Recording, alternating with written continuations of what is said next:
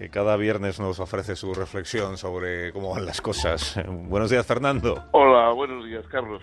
Pues tú me dirás. Bueno, yo, yo quisiera insistir un poco en el recuerdo de María Teresa Castells, eh, que acaba, como sabéis, de morir. La, fue la propietaria del AGUN y la fundadora de la, de la librería, junto con José Ramón Recalde y Ignacio Latierro. Y aquí en, en, el País Vasco, pero yo creo que también, en, digamos, como símbolo en, para toda España, es una figura importante. O sea, contado sus méritos estos días en diversos artículos.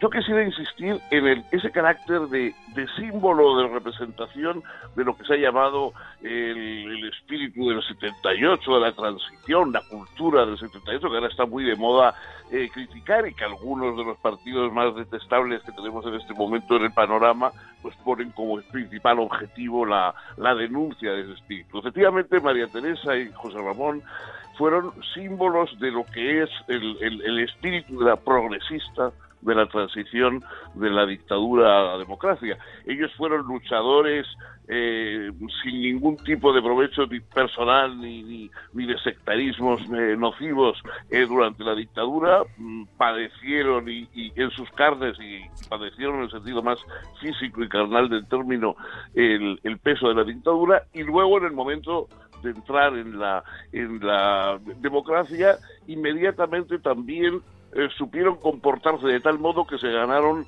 los odios de aquellos que no querían una democracia, sino aprovechar la apertura democrática para imponer otra forma de totalitarismo.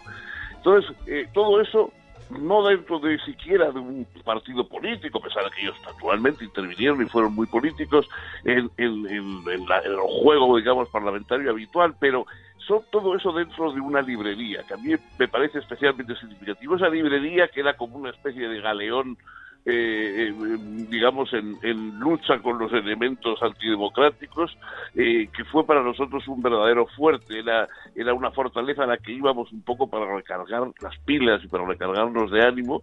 Eh, esa librería, eh, que, en lo cual podías encontrar de todo y, y, y, además encontrabas a personas que habían leído los libros, que te los recomendaban, que te los comentaban, que en tertulias de rebotica hablaban de no solamente, por supuesto, de cultura, sino de esa forma de libertad que es eh, la lectura, las ideas, etcétera.